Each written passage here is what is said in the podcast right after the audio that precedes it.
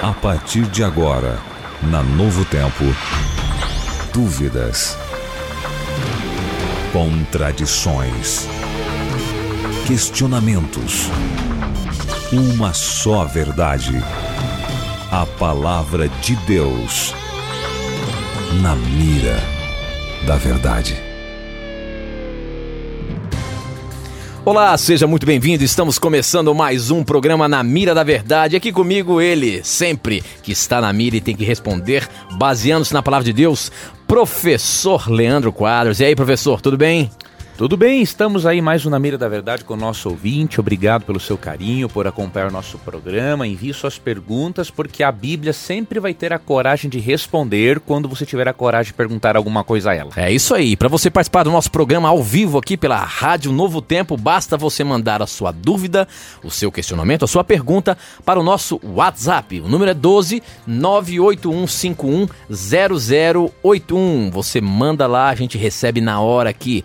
E você você também pode fazer sua pergunta através do nosso canal do YouTube, youtube.com/barra Novo Tempo Rádio. Além de você poder ver o que acontece aqui nos bastidores, professor Leandro Quadros estudando aqui antes das perguntas, já preparando outros materiais para o nosso blog. E é, é assim, você pode acompanhar e ver tudo o que está acontecendo aqui.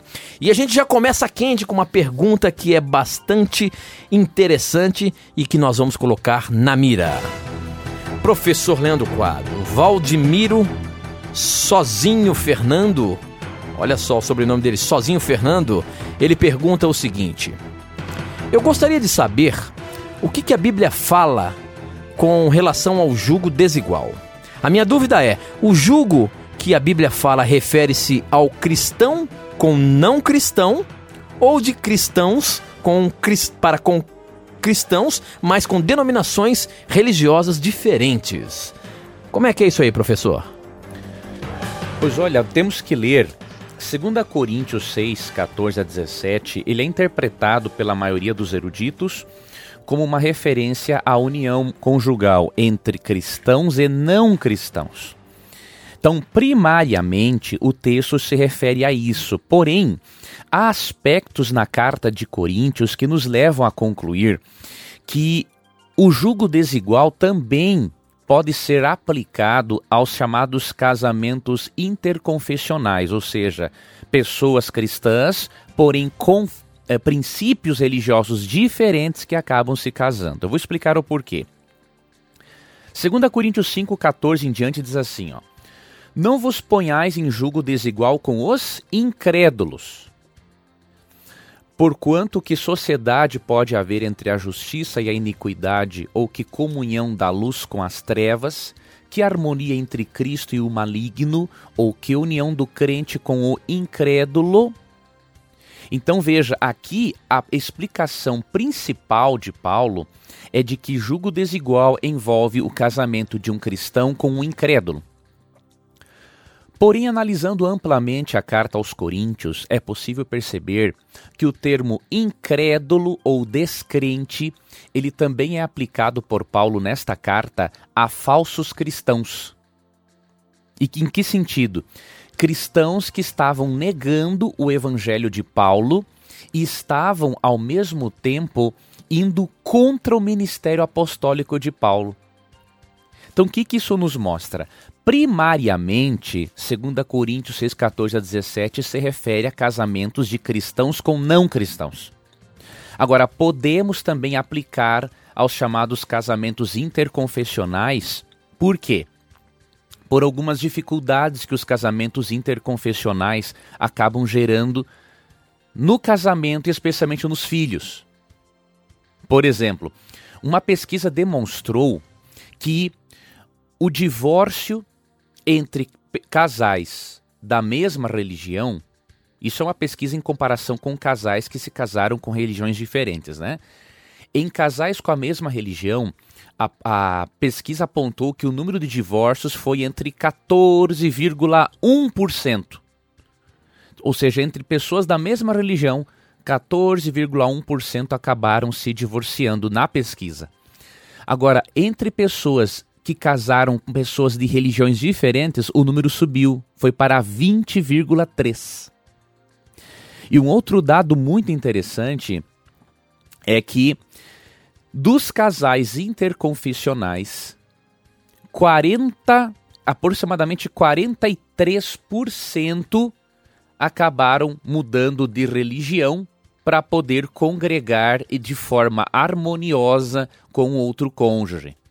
Então veja, o casamento interconfessional, ele gera este risco de a pessoa muitas vezes se encontrar na religião mais próxima à Bíblia e acabar indo por uma religião errada, por quê? Porque quer viver em harmonia com o cônjuge. E uma outra coisa que traz o casamento interconfessional é, são prejuízos para os filhos. É, uma pesquisa apontou que é, a principal, o principal motivo de briga entre dois cristãos com, uma, com princípios religiosos né, diferentes, com credos diferentes, em qual das duas denominações o filho vai ser batizado. Isso acaba gerando um certo conflito. E nós sabemos que o casamento, para dar certo, as pessoas têm que puxar a corda para o mesmo lado. Então, mesmo que não vejamos como um pecado imperdoável o casamento interconfessional, assim como é um pecado, por exemplo, um cristão casar com um descrente, nós desaconselhamos o casamento interconfessional por causa da probabilidade maior de divórcio e por causa da confusão que gera na mente dos filhos. Ok, professor, muito bem. Nós estamos aqui acompanhando também o pessoal que nos assiste pelo YouTube. O Veríssimo já passou uma pergunta que ele está acompanhando aqui. Ele já mandou uma pergunta na hora para a gente aqui, antes de chegar no aplicativo. Mas aqui nós vamos ler. A pergunta é da Michele. Michele, ela pergunta o seguinte: Tem uma dúvida. É errado fazer jejum no sábado? Pergunto isso porque no livro de Judite 8:6 diz que Judite jejuava todos os dias, menos aos sábados, luas novas e festas e suas, e suas vigílias. Professor, livro de Judite, a questão do, do, do jejum no sábado, como é que fica? Veja bem, querida irmã, a Bíblia não tem preocupação com este assunto dos dias de jejum.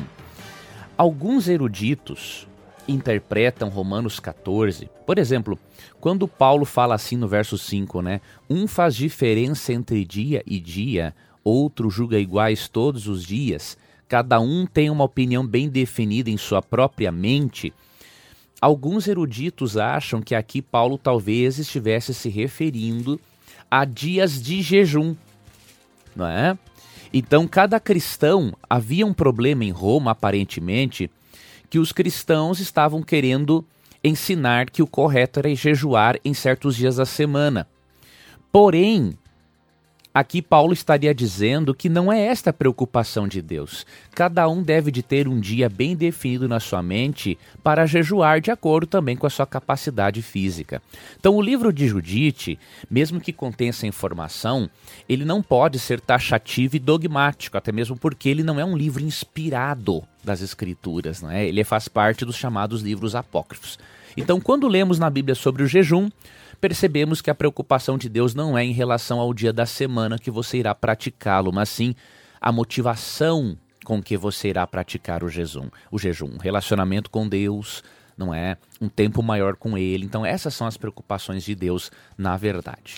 Esse é um dos problemas que acontece nos livros apócrifos, porque eles não entraram, então, no, no na, na, Bíblia, no cânon? Na verdade, é mais por questão doutrinária. Né? Então, como eles têm doutrinas que contradizem as escrituras, então eles não fazem parte da lista de livros inspirados, né? Ok, muito bem. A próxima pergunta, quem mandou foi a Noêmia de Carvalho, era de Baixo Guandu, e a pergunta dela é a seguinte: Sempre assisto o programa, ouço o programa, gosto muito, Deus abençoe.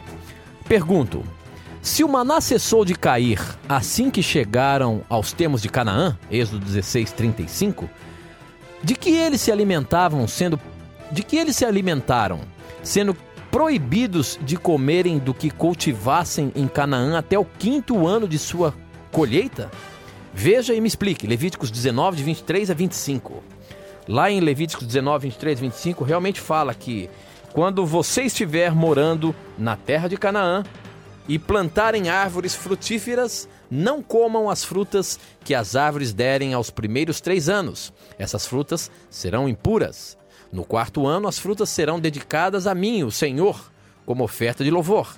No quinto ano, vocês poderão comer as frutas, e assim as árvores produzirão cada vez mais. Eu sou o Senhor, o Deus de vocês. Então a gente percebe lá em Êxodo, quando eles chegaram às portas de Canaã, o maná cessou, deixou de cair do céu. O pão da vida, o pão, o pão do céu ali deixou de cair. E do que, que eles passaram a se alimentar então, se eles não poderiam plantar e, e usufruir do seu plantio? Veja, a nosso irmão está indo de um pressuposto errado, né? De que para eles terem alimento, eles teriam que plantar somente ali em Canaã. Não, o povo de Israel era um povo também agrícola, né? Eles tinham eles faziam uso de carne animal, mesmo que não fosse originalmente o plano de Deus, não, é? eles acabaram fazendo uso. É, eles tinham a chamada coalhada do leite dos animais. Eles podiam plantar em outros lugares ao redor. Eles tinham provisões. Então, o fato de Deus querer que aquela, aquela terra pagã entrasse, diríamos assim, num descanso para que depois eles cultivassem ali, não significa que eles não podiam plantar em outros lugares, ter provisões que eles já tinham acumulado de outras formas e também se alimentar dos seus rebanhos e tudo mais. Então, não tem assim é, razão para termos esta maior dúvida a respeito do assunto. Ok, muito bem. Próxima pergunta chegou pelo nosso WhatsApp. Quem mandou foi o Eliandro. Eu vi, Eliandro, essa pergunta também no programa de ontem, viu? Obrigado pela sua participação aí. Vamos colocar a sua pergunta na mira da verdade. Leandro e Tito acompanham na mira da verdade há mais de um ano e têm alguns, alguns amigos adventistas. Já vi várias dúvidas sendo tiradas sobre o sábado, porém, existe uma que eu acho que ninguém perguntou e que me deixa muito duvidoso. É o seguinte: como fica a questão de alguns serviços indiretos que vocês que guardam o sábado usufruem no dia de sábado, como por exemplo, internet, telefonia, segurança, saúde, energia elétrica? Vocês usufruem tudo isso. Até aí tudo bem? A dúvida está no ponto que, para usufruirmos desses serviços, outras pessoas têm que estar trabalhando para nos oferecer, como nas empresas de telefonia, nas empresas de internet, nas companhias de energia. E então, meu irmão, como fica isso? Me tire essa dúvida. Eu quero que Deus abençoe muito na mira da verdade, pois assim como eu aprendi bastante, quero que outros também aprendam. Abraços, Eliandro, de Vitória no Espírito Santo. Boa sua pergunta, meu irmão. Vou lhe explicar em relação a isso. Primeiramente, como que um observador do sábado estaria transgredindo o sábado ao fazer uso de um serviço desses? Bom, ele não vai parar de funcionar a internet nem a luz no sábado. Agora, se eu tenho um problema de internet no sábado, digamos que a minha conexão caiu, obviamente que eu não vou chamar um técnico para arrumar essa internet no sábado, porque eu estaria fazendo ele trabalhar para mim. Então, o fato de eu usufruir do serviço não significa necessariamente que eu tenha que contar com o trabalho dedicado e exclusivo de um técnico.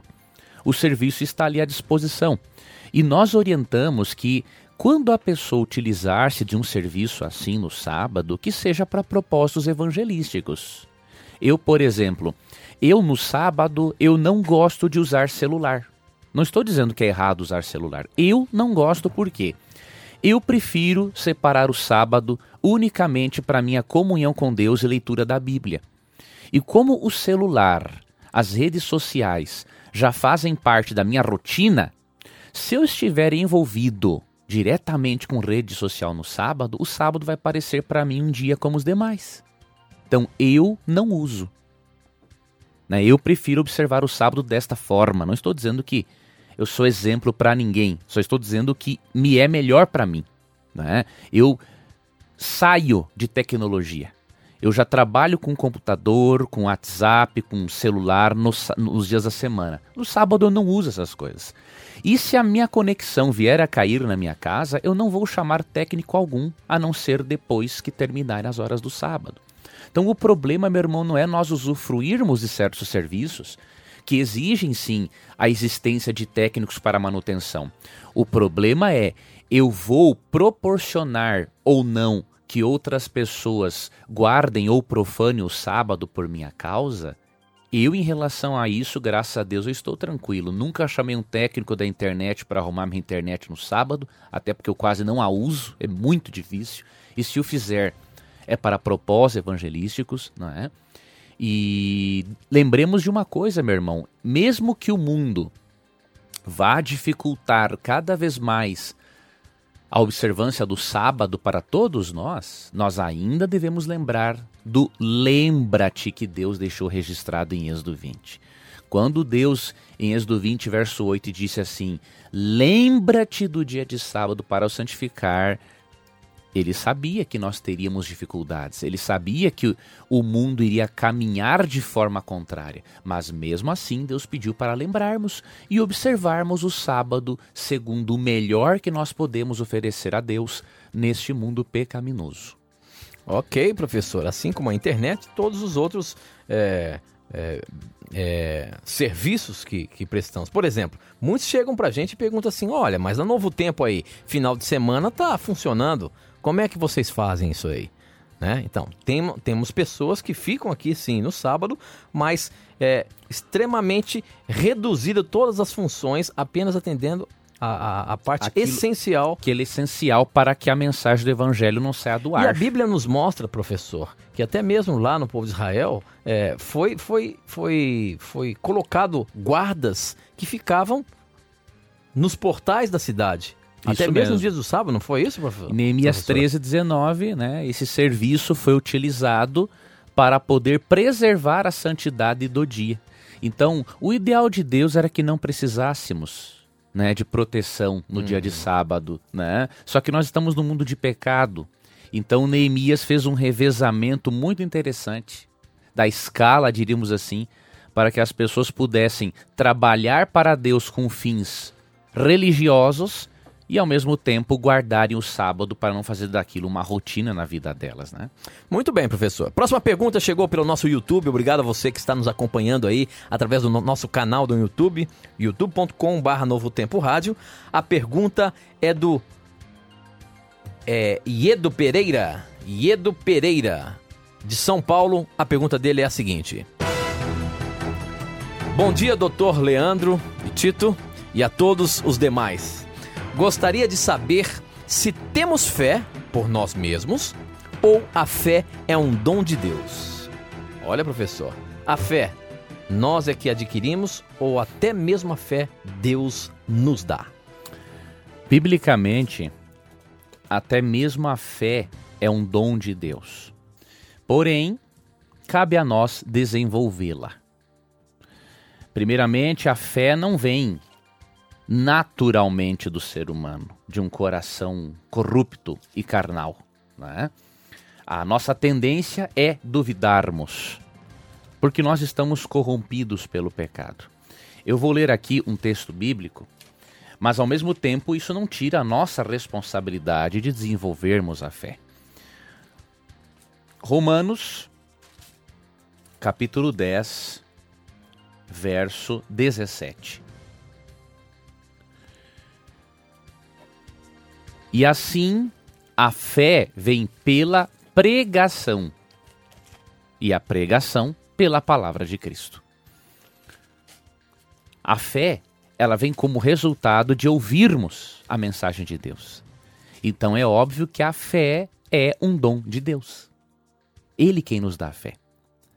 Porém, o cristão tem que desenvolver a sua fé. Deus inicia uma resposta de amor no nosso coração, ele nos ajuda a termos fé. Porém, Deus não vai buscar a fé por nós. Ele vai nos dar, vai nos ajudar, mas nós devemos buscar. E para desenvolvimento da fé, obviamente, o mesmo texto já responde: ouvirmos a palavra de Cristo. Assim como Deus começa a fé em nós, devemos continuar desenvolvendo-a através de um contato íntimo com a palavra de Deus.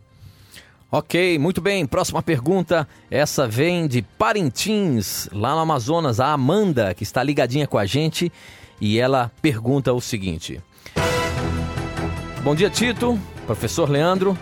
Meu nome é Amanda. Por favor, me explique os versos de João 10, 34 e 35. Porque tem pessoas que usam esses versos para dizer que Jesus quer que respeitemos os santos, entre parênteses, deuses, aqueles que usam como imagem. Não entendo, me ajudem a entender. João 10, 34, 35, na nova tradução na linguagem de hoje, professor, diz o seguinte: Então Jesus afirmou: Na lei de vocês está escrito que Deus disse: Vocês são deuses. Sabemos que as Escrituras Sagradas sempre dizem a verdade e sabemos que, de fato, Deus chamou de deuses aqueles que receberam sua mensagem. Então, há, há muitos usam esse texto para dizer que os santos, é, as imagens que tem dos santos aí, Deus está autorizando a, e, e até nomeando-os de deuses, porque receberam a mensagem, foram os apóstolos de, de Jesus. É isso mesmo o entendimento? É importantíssimo, querida irmã, analisar a Bíblia contextualmente. Quando as pessoas analisam a Bíblia de qualquer jeito, elas dão interpretações irresponsáveis ao texto bíblico. Então, por exemplo, se você ler aqui, ó, Jesus falou no verso 34: Não está escrito na vossa lei, eu disse sois deuses? Bom, em que lei está escrito isso? Obviamente, nos escritos do Antigo Testamento.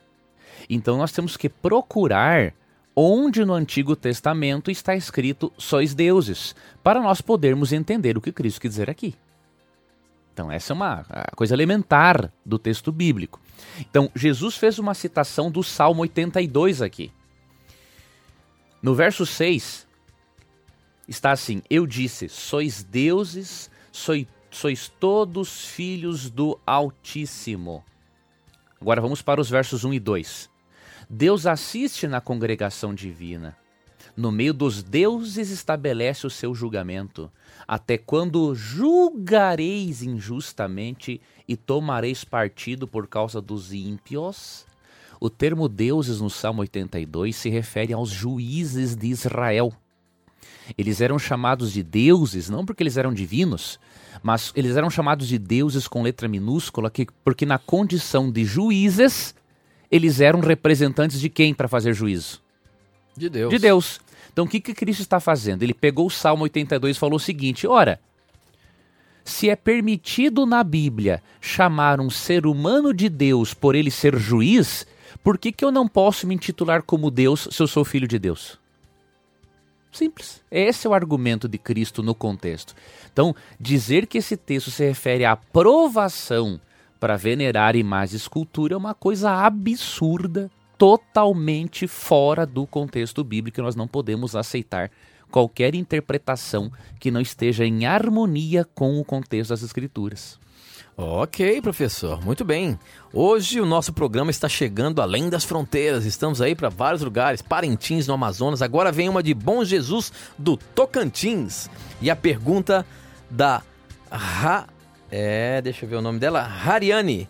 Hariane é a seguinte: Gosto muito do programa, mas ainda não tinha conseguido falar com vocês.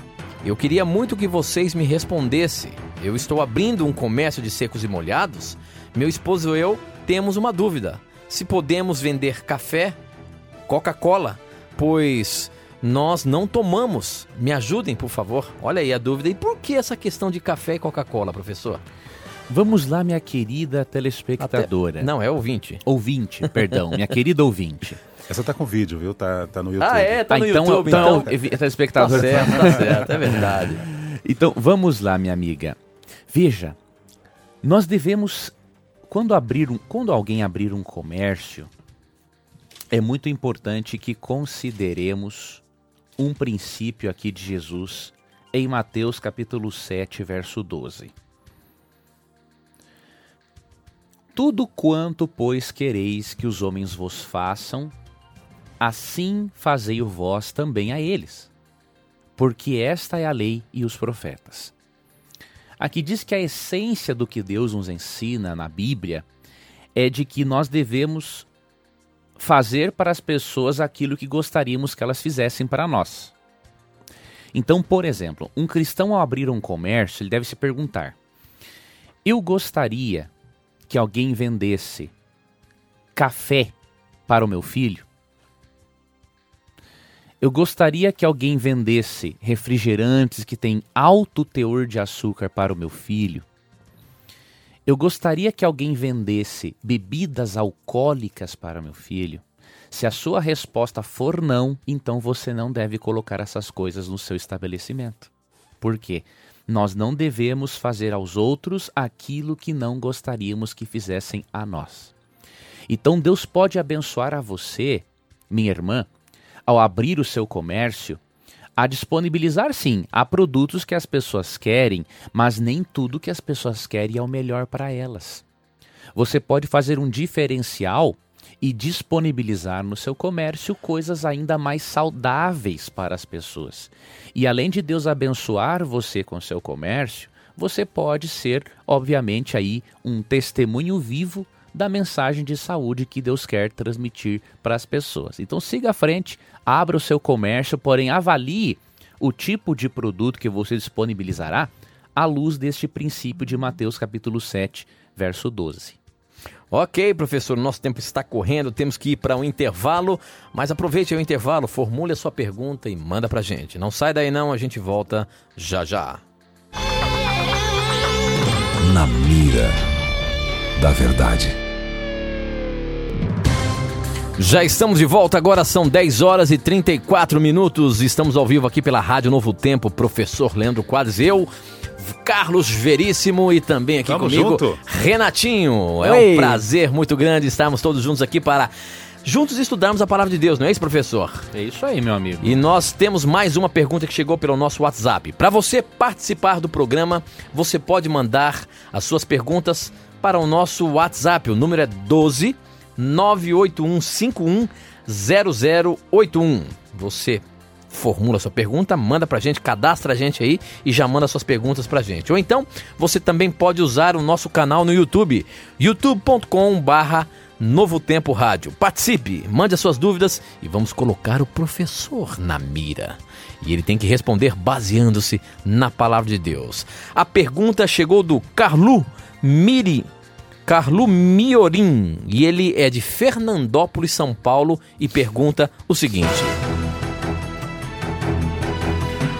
Gostaria de saber com o professor ou que o professor me explicasse o porquê que os irmãos de José prostraram-se diante dele, sendo que não é permitido prostrar diante de ninguém que não seja Deus. Nem mesmo os anjos aceitam que se prostre. Por que que isso aconteceu, já que todos eles estavam no contexto religioso, sabia exatamente como que era? Na verdade, o prostrar-se na Bíblia tem dois significados. É, o prostrar-se em sentido de adoração ou veneração e o prostrar-se como demonstração de respeito e reverência diante de uma autoridade. Então é muito comum nas escrituras você ver pessoas se prostrando diante de autoridades. Então, como José era uma autoridade, era governante no Egito, eles se prostraram em demonstração de respeito. Isso não tinha nada a ver com veneração, adoração, porque o hebreu jamais faria isso. Então, se você ler vários textos na Bíblia em que há o prostrar-se, o que a Bíblia condena, obviamente, é o prostrar-se em sentido de adoração. Agora, em sentido de respeito para com um líder, como por exemplo um rei, na época, isso não era visto como idolatria. Ok, muito bem, professor. Próxima pergunta, essa veio pelo YouTube. Quem mandou foi o Marco Aurélio, ele é de Camaçari, na Bahia, e a pergunta dele é a seguinte: Por que, que as genealogias de Jesus em Mateus e Lucas são tão diferentes? José e Maria tinham algum parentesco? Vejam bem, queridos, as genealogias são diferentes porque o público direciona, a quem foi direcionada a genealogia é diferente. Então, por exemplo, Mateus, ele escreveu para judeus. Então, na genealogia, ele destaca mais é, são os descendentes judaicos israelitas de Cristo. Lucas escreveu para gentios, pagãos.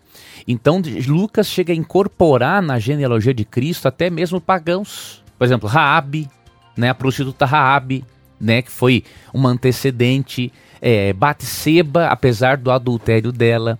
Então, simplesmente as genealogias, nenhuma genealogia é completa. Vocês já pensaram se todo autor fosse traçar uma genealogia completa? A Bíblia inteira seria só genealogia. Então, é, genealogias são usadas para mostrar a descendência messiânica de Cristo, no caso de Mateus, e Lucas já fez uma genealogia diferente para mostrar o seguinte: ele é o salvador de todas as pessoas. Ah, então, cada genealogia tem um propósito específico de acordo com o autor específico, de acordo com o público a quem a genealogia é direcionada. Muito bem. Próxima pergunta pelo WhatsApp. Quem mandou foi o Leônidas, do Rio de Janeiro, e ele pergunta o seguinte: Pode um cristão praticar yoga? Tenho visto bastante resultado por meio desta prática milenar nascida na Índia. Tenho aprendido a trabalhar mais a minha respiração, trabalhar mais meus pensamentos diante de momentos de estresse e ansiedade. Mas agora que sou um cristão, devo continuar frequentando as minhas aulas de yoga? Aí tem, é uma faca de dois gumes, meu irmão, pelo seguinte. Um exercício de relaxamento não tem nenhum problema em si. Pelo contrário, ele é benéfico para a saúde. Agora você tem que avaliar o princípio espiritual, a filosofia por trás do yoga. Né? Então, se, se, se há uma crença na imortalidade natural da alma, ou se algumas pessoas praticam com o objetivo né, de fazer a chamada viagem astral, então, obviamente, o cristão não deve praticar essas coisas, porque nega totalmente o conceito bíblico de que a natureza humana é holística e é inseparável.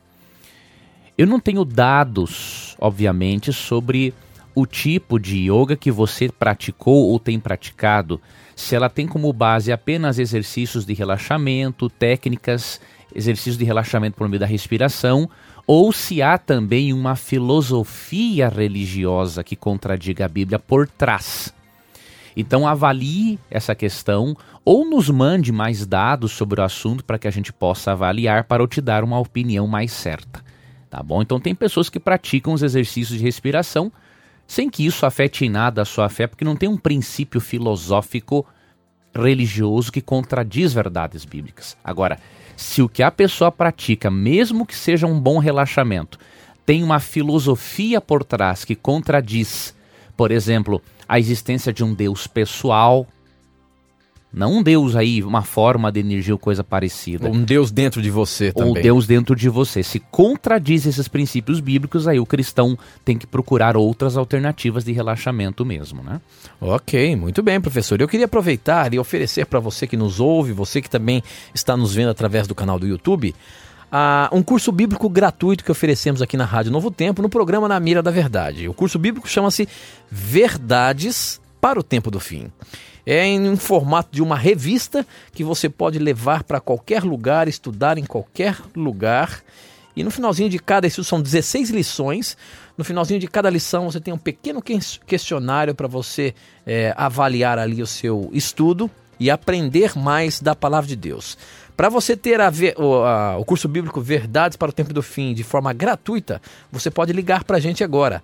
0 Operadora 12 21 27 3121. Nós temos uma equipe ali aguardando a sua ligação para oferecer para você o curso bíblico gratuito Verdades para o Tempo do Fim, tá bom?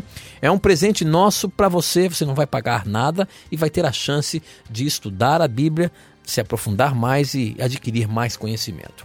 Deus abençoe você. Peça agora mesmo, não perca tempo não. 0 operadora 12 21 27 3121. Muito bem, o nosso programa está, como eu disse hoje, rompendo fronteiras. Hoje tem uma pergunta que chegou da Angola aqui, ó. Essa veio pelo nosso blog novotempo.com barra na mira da verdade. O Gilberto Malange, da Angola, pergunta, ou melhor, ele é, é Gilberto de Malange, a cidade, na Angola. A pergunta dele é a seguinte: Decidi começar a estudar a Bíblia e meditar cautelosamente. Neste momento, estou lendo o livro de Romanos. Encontrei algo que preciso entender. De acordo com o que a Bíblia diz em 1 João 3, 4, o pecado é a transgressão da lei. E Romanos 4,15 mostra-nos que onde não há lei, não há transgressão. Assim, entendo que os versos estão em harmonia. Mas ao ler Romanos 5,13, encontro uma citação de Paulo que me faz confundir, ou que me confunde, ao dizer: Antes da lei estava o pecado no mundo. Ora, a questão é: como entender a existência do pecado antes da lei, se o pecado é a transgressão da lei? Muito boa pergunta, professor. Vamos ler aqui o versículo, os versículos 13 e 14, para esclarecermos melhor ao nosso ouvinte. Porque até o regime da lei havia pecado no mundo, mas o pecado não é levado em conta quando não há lei. Entretanto, reinou a morte de Adão até Moisés, mesmo sobre aqueles que não pecaram à semelhança da transgressão de Adão, o qual prefigurava aquele que haveria de vir. Então, quando fala aqui que até ao regime da lei, né, aqui no versículo, até o regime da lei não havia pecado no mundo, aqui está falando o seguinte, ou melhor, verso 3, até o regime da lei havia pecado no mundo, quer dizer que até o momento em que a lei foi dada a Moisés, havia o pecado. Só que com a vinda dos escritos de Moisés, o pecado foi ressaltado, destacado ainda mais. Então o que ele quer dizer aqui é o seguinte, que com a vinda da lei, o pecado ficou ainda mais evidente. A nossa condição ficou ainda pior. E aí ele usa isso para argumentar o que está no verso 15. Todavia não é assim o dom gratuito como a ofensa. Porque se pela ofensa de um só, Adão, não é? morreram muitos, muito mais a graça de Deus e o dom, pela graça de um só homem, Jesus Cristo, foram abundantes sobre muitos. Então, Paulo só usa os versos 13 e 14 como argumento para mostrar que, já que existe pecado e já que existe uma lei que reforça ainda mais o pecado, a graça de Deus, que é maravilhosa, é maior ainda que este pecado que é reforçado pela lei. Então, leia, meu irmão, Romanos 5, do, dos versos 12, pelo menos até o 16, para você poder pegar o todo desta mensagem. Ok, muito bem. A próxima pergunta pelo WhatsApp, quem mandou foi o Marlon Lima, de Caraibeiras. A pergunta dele é a seguinte: Bom dia, Tito, professor Leandro Quadros. Sou católico, mas adoro o programa e a Novo Tempo. Estou ouvindo a rádio pela parabólica digital. Sempre estou aprendendo mais e mais da Bíblia com vocês. Gostaria que o professor me explicasse Apocalipse 12. Quem são a mulher, o filho que ela esperava e o dragão? Já vi algumas pessoas dizerem que a mulher seria Maria, mas isso não me convenceu. Aproveito para agradecer o envio da revista Verdades para o Tempo do Fim e também Princípios. Um abraço a todos. Olha aí, professor, a sinceridade do nosso irmão. Ele quer saber Apocalipse 12. Quem são a mulher, o filho e o dragão?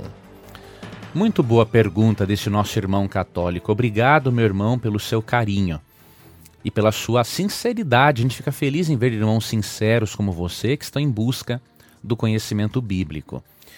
Realmente, irmão, há a tendência no meio católico apostólico romano de interpretar a mulher de Apocalipse 12 com Maria.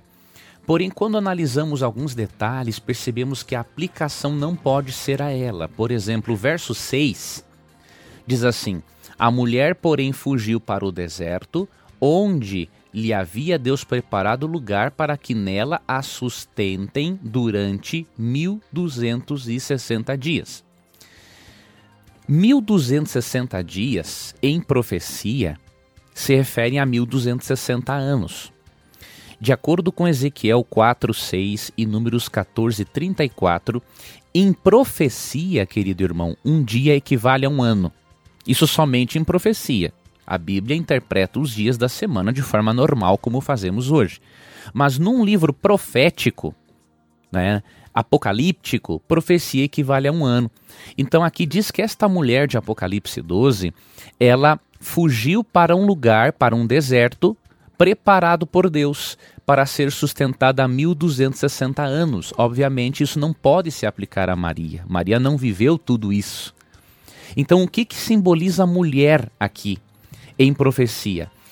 Quando nós estudamos a Bíblia, nós percebemos que Deus sempre utiliza-se a figura da mulher para se referir ao seu povo. E por que Deus faz isso? Eu vou ler aqui um texto que vai explicar isso ao nosso irmão ouvinte que fez essa pergunta.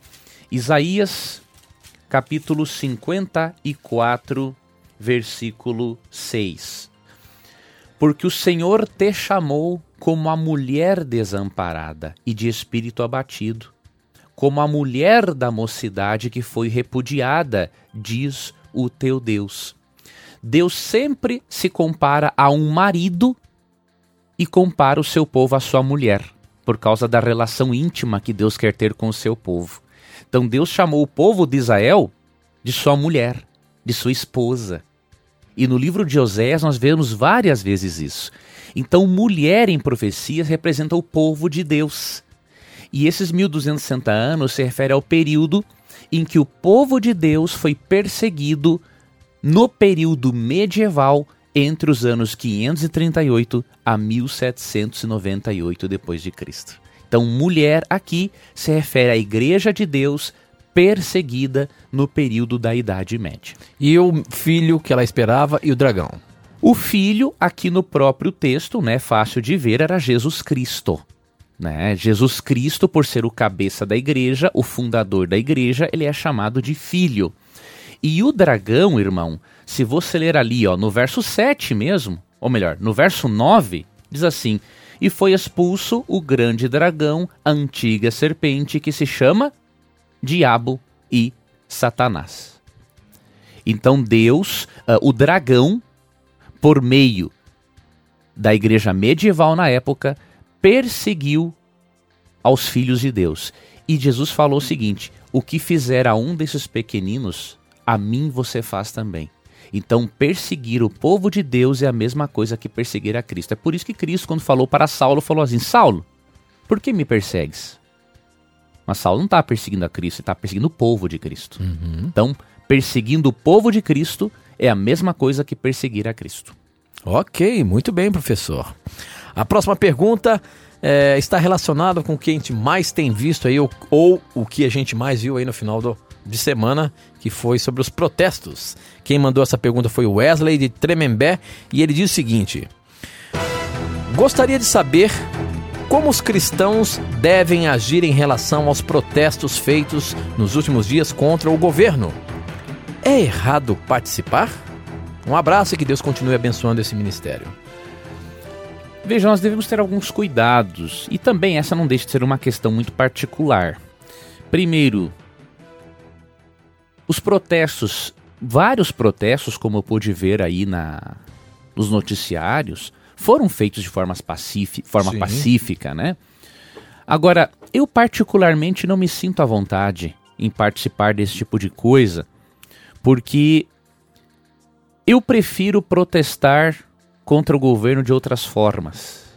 Né? Eu, particularmente, gosto às vezes de escrever algum artigo incentivando as pessoas a não serem corruptas, e escrever algum artigo incentivando as autoridades a continuarem no seu nobre trabalho de desmascarar toda essa corrupção. Cada um tem a sua preferência. Se algum cristão decidir participar de uma manifestação, que seja uma manifestação pacífica, em que você não fique lá no meio de um ambiente cheio de palavrões, xingamentos, obviamente ambiente totalmente impróprio para o cristão. Então você particularmente tem que avaliar isso. Agora, isso não significa que o cristão, caso não venha participar de uma manifestação, que ele tem que ser uma pessoa neutra em relação ao que está acontecendo na política do Brasil, né? O cristão tem sim que estar em oração, o cristão tem que apoiar as autoridades, o Ministério Público Federal, uh, a Justiça, apoiar, orar por esses homens para que possam prender realmente os culpados. Eu creio que esta é a maior contribuição que podemos fazer sem corrermos o risco de pra participarmos de algum movimento desordeiro, né? Muito bom, professor. Muito bem. A próxima pergunta é do Marcos, de Santa Maria da Vitória. E a pergunta dele é a seguinte: Sabemos que Deus é amor e nos concede o direito de escolher entre o bem e o mal. Até aí tudo bem. Mas o livre-arbítrio parece que não estava nos planos do Senhor no livro do Gênesis. Pois ele disse ao homem que podia comer do fruto de todas as árvores do jardim, exceto uma, justamente aquela que está no centro, a árvore da ciência do bem e do mal.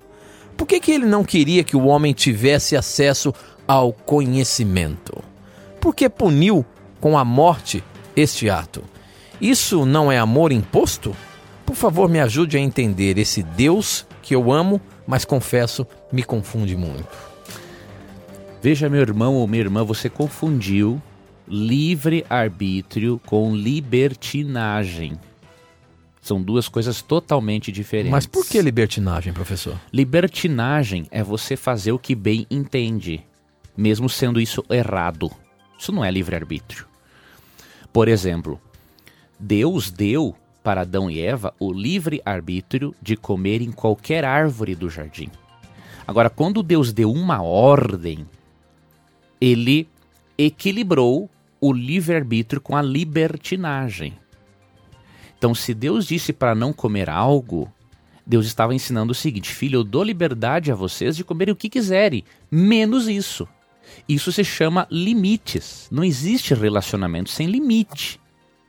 Se não houver limite, é o que? Libertinagem. E todo relacionamento onde os pais são libertinos, permitindo que os filhos façam o que quiserem, o que, que acontece com esses filhos? Só estragam os filhos. Então você está confundindo livre-arbítrio com libertinagem. Livre-arbítrio é a capacidade que Deus dá para tomarmos decisões. Libertinagem é Deus permitir que eu faça aquilo que eu quiser sem consequência alguma. Isso não é assim.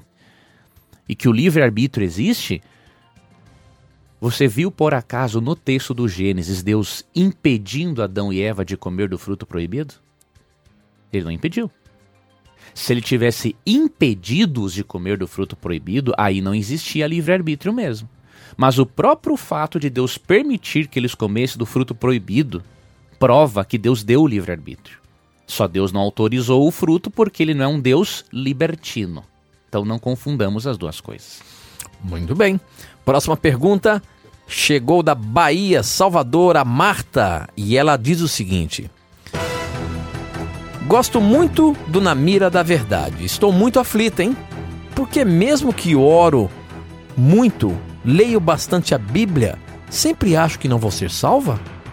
Sempre ouço falar que para aceitar a Jesus ou falarem para aceitar a Jesus e não compreendo. Como aceitar a Jesus? Eu amo e quero sempre perto de mim. Será que já pequei contra o Espírito Santo? Me ajudem, por favor. Não, minha irmã, você não pecou contra o Espírito Santo, porque se você tivesse pecado contra o Espírito, você Po nem Poxa, preocup- no final que ela disse pra eu não dizer o nome, me desculpe, minha irmã, mas eu só li, só li agora no final. Ah, coisas que acontecem. Veja bem, querida irmã, se você tivesse pecado contra o Espírito Santo, você nem estaria ouvindo a Rádio Novo Tempo. É porque uma pessoa que peca contra o Espírito Santo, ela fica com, o cora- com a consciência cauterizada, diz Paulo em 1 Timóteo 4,2, e ela começa a agir como os fariseus, por exemplo, em Mateus 12, né? Só rebela-se contra Cristo, só menospreza o Evangelho, não é esse o seu caso, tá? Então o que acontece? Possivelmente, minha irmã, você não está tendo certeza da salvação, porque apesar de estudar a Bíblia, você não entendeu a doutrina da justificação pela fé. Então eu vou te dar uma receita de casa, um dever de casa, na verdade. É, Dedique-se a estudar sobre a justificação pela fé. Você tem que entender que Cristo nos torna justos unicamente pela fé no sacrifício dele. Aceitar a Cristo como seu Salvador é você crer na pessoa de Cristo, que ele morreu e ressuscitou, morreu no seu lugar, ressuscitou para lhe garantir a vida eterna e que hoje ele está no santuário celestial, disponibilizando, por meio da, su- da presença do Espírito Santo, os benefícios da graça dele na sua vida. Então, estude melhor, irmã, a justificação pela fé, a doutrina do santuário celestial. Essas duas doutrinas vão ajudar você. Você gosta de Jesus, você busca Deus, mas você não tem um conhecimento correto dessas doutrinas. Então, eu vou lhe indicar dois livros. O primeiro livro, O que é Salvação, do Dr. Hans K. Larondel. Este livro pode ser adquirido com a Casa Publicadora Brasileira. Telefone 0800 979 0606 0800 979 0606 ou você pode acessar o site cpb.com.br. C de casa, P de Paulo, B de bola.com.br. E o segundo livro que você poderá adquirir com a mesma editora, minha irmã, Caminho a Cristo. Pode ter certeza. Caminho a Cristo de Ellen White. Ao você entender essa doutrina da justificação pela fé, a doutrina do santuário celestial, com a ajuda desses livros aí iniciais, a sua fé será outra. Muito bem, professor, nosso tempo já está estourado aqui, mas eu não posso deixar de mandar abraço para as nossas emissoras de rádios coligadas aqui na Rede Novo Tempo. Afonso Cláudio, Espírito Santo, 1300 AM. Belém do Pará, 1080 AM. Campinas, 830 AM. Campo Grande, Mato Grosso do Sul, 630 AM. Curitiba, Paraná, 106,5 FM. Florianópolis, 96,9 FM. Governador Valadares, Minas Gerais, 680 AM. Maringá, Paraná, 104,9 FM, Nova Venécia, 100,3 Poços de Caldas, Minas Gerais 97,5, Porto Alegre 99,9, Salvador, Bahia 920 AM, São José do Rio Preto é, São Paulo 1200 AM, Teresópolis, Rio de Janeiro 96,1 FM e Vitória no Espírito Santo 95,9 FM. Um abraço a todos que acompanharam o programa Na Mira da Verdade. Nós chegamos ao final de mais um programa, lembrando sempre que se um dia ou a qualquer momento, se você tiver a coragem de perguntar, a Bíblia vai ter a coragem de lhe responder. Obrigado pelo carinho da sua audiência. Um abraço e, e até a próxima semana. Fique com Deus. Um abraço professor Leandro Quadros e Tito e até terça-feira, se Deus quiser. Amém. Na mira da verdade.